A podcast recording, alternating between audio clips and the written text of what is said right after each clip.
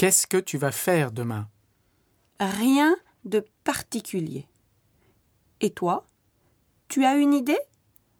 Justement, j'ai rendez-vous avec un ami japonais. Et il va me présenter des acteurs de No. Tu connais le No? Non, pas tellement. Mais mon père en parle souvent. C'est du théâtre traditionnel japonais. Oui, c'est ça. Et si tu t'intéresses au No, tu peux venir avec moi. Oui, je veux bien. Mais après, qu'est-ce que tu me proposes? Quoi? Tu veux autre chose?